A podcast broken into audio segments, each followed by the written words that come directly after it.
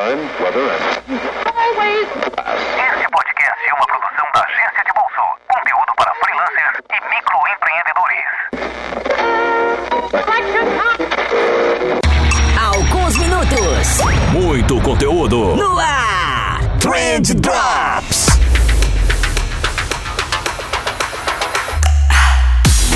Salve social media, salve empreendedor, salve ouvinte! Tudo bom com vocês? Eu espero que sim, porque comigo tá tudo ótimo, tá tudo lindo, tá tudo incrível, tá tudo um pitalzinho. Seja muito bem-vindo ao Trend Drops. E agora você deve tá, tá meio perdido, não tá entendendo o que, que tá acontecendo, tá aquele meme do John Travolta, sabe? Que o John Travolta tá meio perdido, olhando para um lado, olhando pro outro. E você deve estar tá pensando, mas meu Deus do céu, o que, que é isso? Trend Drops em plena segunda-feira, será que eu tô sonhando? Então, não tá sonhando, e é isso aí, eu tô tentando essa loucura aqui. Eu comentei meio que brincando no penúltimo episódio que eu queria transformar o Trend Drops em um quadro semanal. E aí, como vocês pediram, vocês não me decepcionaram, vocês encheram lá a minha caixa do, do direct do Instagram é, de, de pedidos para que isso se tornasse realidade. Então, a partir de hoje, você vai ter aqui na tua timeline toda segunda-feira um episódio de Trend Drops e toda quinta-feira um episódio de Trendcast. Então, são dois podcasts por semana. Então, só para ir explicando para quem tá chegando agora, quem, quem é novato aqui no podcast, toda segunda-feira a gente vai soltar um episódio que é o Trend Drops, que é esse episódio aqui de 15, 20 minutinhos, onde é só eu e você trocando uma ideia. E aí na quinta-feira, sim, a gente chama convidado, faz aquela bagunça, se aprofunda nos assuntos, aquele programa maroto que vocês já conhecem, que tem ali seus 40 minutos, às vezes a gente passa um pouquinho, fica uma hora e pouco. Mas enfim, é, gente, eu não sei se eu vou conseguir manter esse ritmo para sempre. Eventualmente vai sim ter uma semana ali que a gente vai acabar publicando só um episódio. É, mas eu prometo que eu vou tentar. Eu vou tentar meu máximo. Isso tá sendo possível em grande parte por causa da MLabs que tá apoiando a gente. Então, parceiraça, brigadão mesmo, MLabs, amo vocês. Também queria agradecer o Vini da BZT Áudio que tá editando todos os episódios aqui pra gente. Eu não conseguiria de maneira alguma fazer tudo isso sozinho. E por causa de vocês, cara. Se, se vocês continuarem compartilhando, continuarem comentando, continuarem mandando um pouquinho de amor pra cá, eu acho que a gente consegue manter essa frequência sem problema nenhum. Vocês são incríveis, vocês estão curtindo muito. O podcast cresceu muito aí nos últimos meses. E, cara, vamos, fazer isso acontecer. Dois episódios por semana, vamos tentar, beleza? Mas enfim, chega de enrolar que a ideia do Drops aqui é ir direto ao ponto. Hoje o assunto tá muito legal, então editor, por favor, sobe a trilha e vamos pro programa.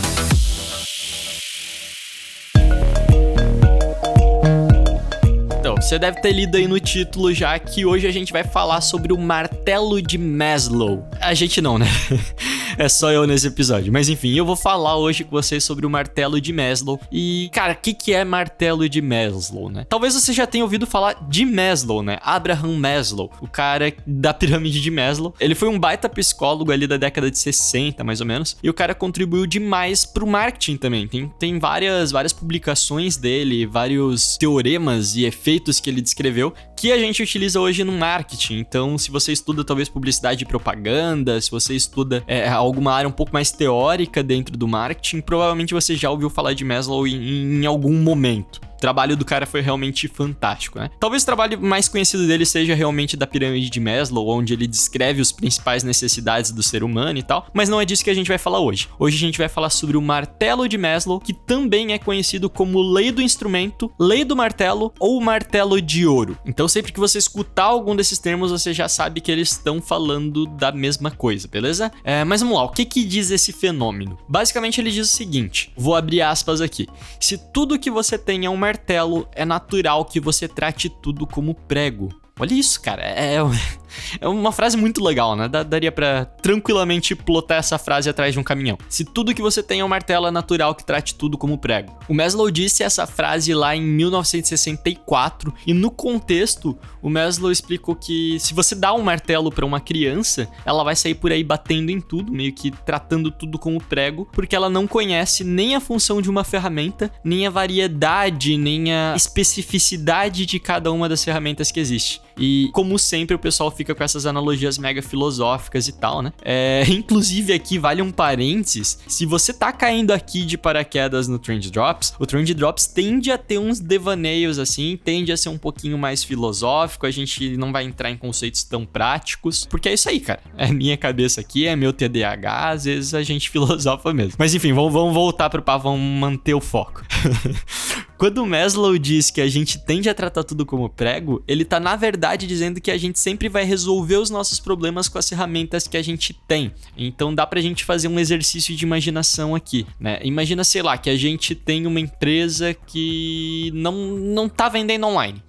o exemplo mais sem criatividade possível. Mas enfim, serve. A gente tem uma empresa que não tá vendendo online. Então se você perguntar para um especialista em ads qual a solução que ele oferece, ele vai dizer para você que você precisa mexer no anúncio, que você tem que segmentar melhor, que dá para fazer uma otimização da verba que tem aí e tal. É, enfim, ele vai mandar você mexer no anúncio. Aí se você perguntar para um designer o que, que ele sugere, ele vai dizer que a culpa é da peça, a peça estava muito mal feita, que tem que mexer no criativo, ou que a cor do produto não combina, ou que a foto foi mal tirada, enfim. E se aí você chega para um filmmaker e pergunta para ele o porquê que a empresa não tá vendendo, ele vai te falar que o negócio não vendeu porque não tinha nenhum vídeo. O cara da copy vai dizer que a copy estava fraca. É, o programador vai dizer que o site estava lento. E assim por diante. E pode ser mesmo que todo mundo aí esteja certo. Eu não tô falando que ninguém tá errado, beleza? Todo mundo pode estar tá certo. Até porque provavelmente o fato da empresa não vender não é culpa de um ou outro fator desses aqui que eu citei, e sim uma junção de vários fatores, né? Mas isso não muda o fato de que cada um ali estava tentando usar o próprio martelo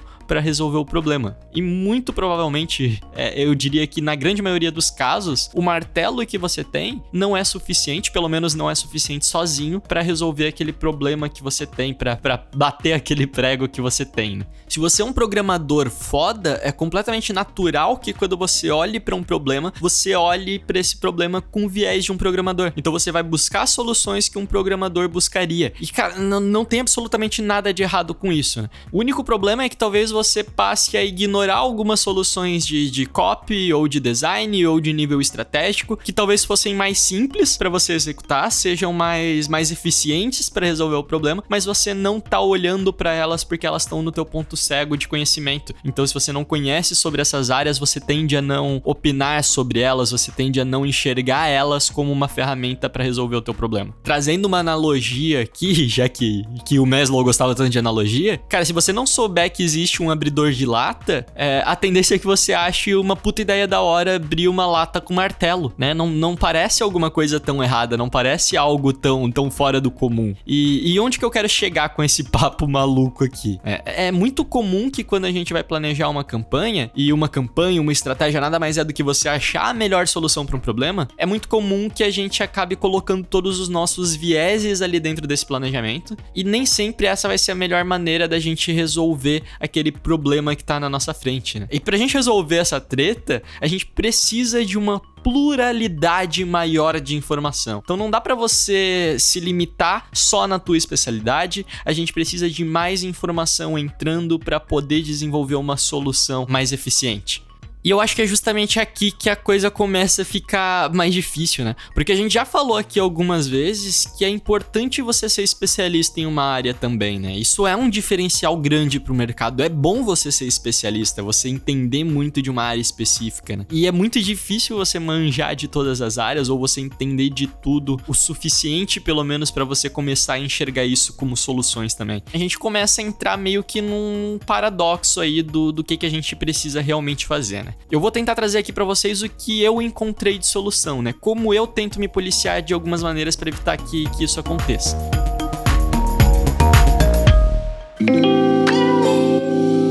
Então a primeira delas é que eu tento sempre estar tá aprendendo alguma coisa nova. Eu falei isso lá no nosso último episódio sobre o efeito Dunning-Kruger. A pegada é bem essa, cara. Todo dia eu tento aprender um negócio diferente relacionado a marketing, relacionado a vendas, relacionado a psicologia. Qualquer coisa aí tá valendo, porque isso vai me ajudar a criar um repertório maior, né? Então, quando eu olhar para um problema, eu vou estar tá olhando para esse problema de uma maneira diferente, porque eu vou ter mais repertório para lidar com ele. Mas, normalmente, só isso não é suficiente. Então, a segunda coisa que eu tento fazer é sempre que eu tenho um planejamento para executar, por exemplo, agregar mais pessoas dentro do meu processo. Então eu chamo o pessoal da agência, eu pergunto para os meus amigos como eles resolveriam um problema X, eu troco ideia com o próprio cliente, faço a equipe do cliente como um todo participar do processo e tudo isso vai me trazer pessoas com cargas profissionais e cargas de vida mesmo, de vivência completamente diferentes para dentro da ação que eu quero executar. Então, o último planejamento que eu executei, por exemplo, foi para o pessoal da Bicom.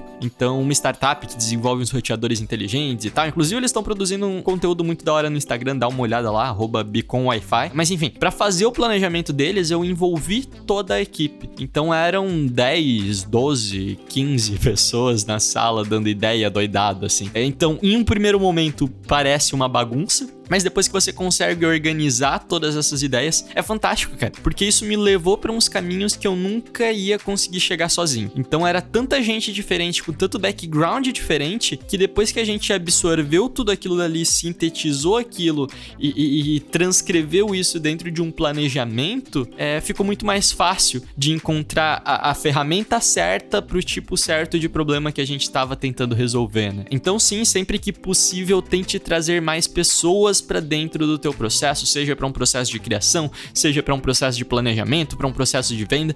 Tenta agregar pessoas com, com essas bagagens diferentes que vai ser bacana. É, mas aí você vai me dizer agora, né? Ah, mas Vinícius, eu sou freelancer, eu não tenho equipe, é difícil fazer esse tipo de reunião com o cliente. Como é que eu faço então? E tá tudo certo também, não precisa se desesperar, né? Esse processo que eu fiz com o pessoal da Bicon, de reunir a equipe inteira e tal, não é um negócio que eu consigo fazer sempre. Ainda mais agora que eu não tô no Brasil, fica quase impossível. Mas, ainda assim, eu tento buscar essas, essas diferentes opiniões, essas diferentes visões de mundo em outras fontes. Né? Então, o que eu tenho feito ultimamente, nos últimos meses, eu tenho entrado em muitos, é participado mais ativamente de comunidades. Então, cara, sou completamente apaixonado por comunidades. Então tem lá o pessoal da SMXP, que é a comunidade fechada do Estevão Soares e da Maria Rita. É, é, é quase que uma família mesmo, tô curtindo demais. Fui convidado para dar uma palestra lá e depois que eu participei não consegui mais sair da comunidade, é muito legal mesmo. É, se a gente estiver falando de comunidade aberta e tal, tem a escola social media do Ramon, que é muito bacana, um grupo no Facebook onde a galera se ajuda muito. Tem o nosso grupo no Telegram também, então que não deixa de ser uma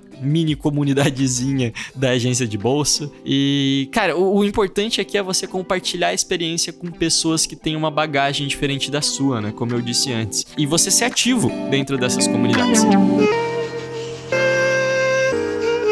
Vou dar um exemplo aqui que eu acho que fica bacana. Essa semana a gente tava lá em uma live com o Estevão e uma seguidora dele perguntou sobre fazer anúncio para imobiliária usando pouca verba. Então é, ela, ela, tinha um problema bem específico que ela atendia uma imobiliária ou várias imobiliárias, não lembro. E ela perguntou como é que ela fazia anúncio para divulgar os apartamentos, as casas, utilizando pouca verba, né? E cara, o Estevão tava, tava ministrando essa live e o Estevão é foda, é, um, é o cara dos anúncios, né? Então a solução que ele deu para essa moça foi resolver a treta com anúncio. Foi fazer um anúncio de lead, foi trabalhar com outra segmentação para tentar qualificar os contatos. E perfeito, cara. Perfeito. Isso pode realmente ajudar muito ela nesse, nesse problema, né? Mas acontece que, como a gente estava dentro de um ambiente de comunidade, então não era só o, o Estevão é, com um vídeo, o Estevão com uma live e a gente tinha essa possibilidade de compartilhar informação. Eu, que já tinha trabalhado com imobiliárias antes, eu entrei dentro da conversa também e eu já tive esse problema de ter que trabalhar com pouca verba para anunciar imóveis. Eu já tinha uma outra visão completamente diferente daquilo que o Estevão tinha sugerido. Então eu sugeri que ela tentasse uma abordagem de produção de conteúdo, então fazer um post no blog da empresa meio que no estilo BuzzFeed, assim, sabe? Tipo, ah, 30 imóveis no centro de São Paulo que custam até 200 mil reais. E aí, ao invés de patrocinar um, um anúncio de venda direto ou de geração de leads, patrocinava esse conteúdo, porque as chances dele gerar mais tráfego seriam maiores, enfim. Eu fiz isso algumas vezes quando eu trabalhava com imobiliárias e funcionava muito bem. E na oportunidade lá, eu lembro que o Estevão até disse, né? Tipo, cara, porra, eu nunca teria pensado nisso antes. E depois a menina veio entrar em contato comigo no direct e tal, enfim.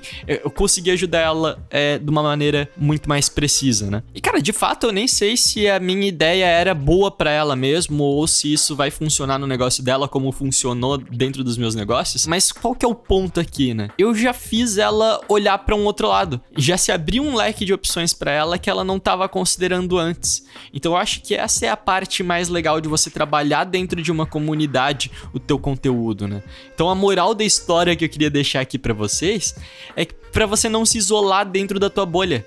Cara, participa de comunidades. Lá o pessoal vai compartilhar experiência, você vai encontrar maneiras bem menos complexas de resolver os teus problemas, e aí você só tem a sair ganhando. Eu vejo muita gente que não participa de comunidade mais por preguiça do que por qualquer outra coisa. Mas, cara, você vai se tornar um profissional muito mais qualificado se você compartilhar experiência e se você deixar que as outras pessoas compartilhem suas experiências também. E isso é muito legal, cara. Se você não souber por onde começar, começar, chama a gente lá no direct do Instagram da Agência de Bolsa, arroba agência de bolsa underline.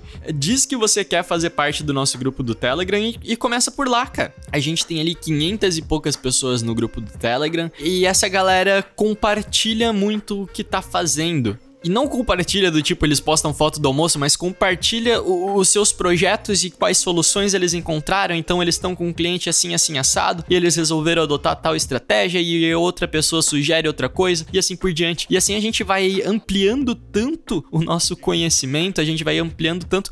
Eu não diria nem o conhecimento, mas a gente amplia a, as nossas opções. Só o fato da gente saber que existe uma outra ferramenta, ainda que a gente não esteja utilizando essa ferramenta, mas o fato da gente saber que existe uma outra ferramenta, o dia que a gente precisar, a gente não vai precisar usar o nosso martelo para tudo, né? Eu acho que, que essa é a parte mais legal de você fazer parte de uma comunidade. É, enfim, gente, era isso que eu tinha para falar aqui para vocês hoje.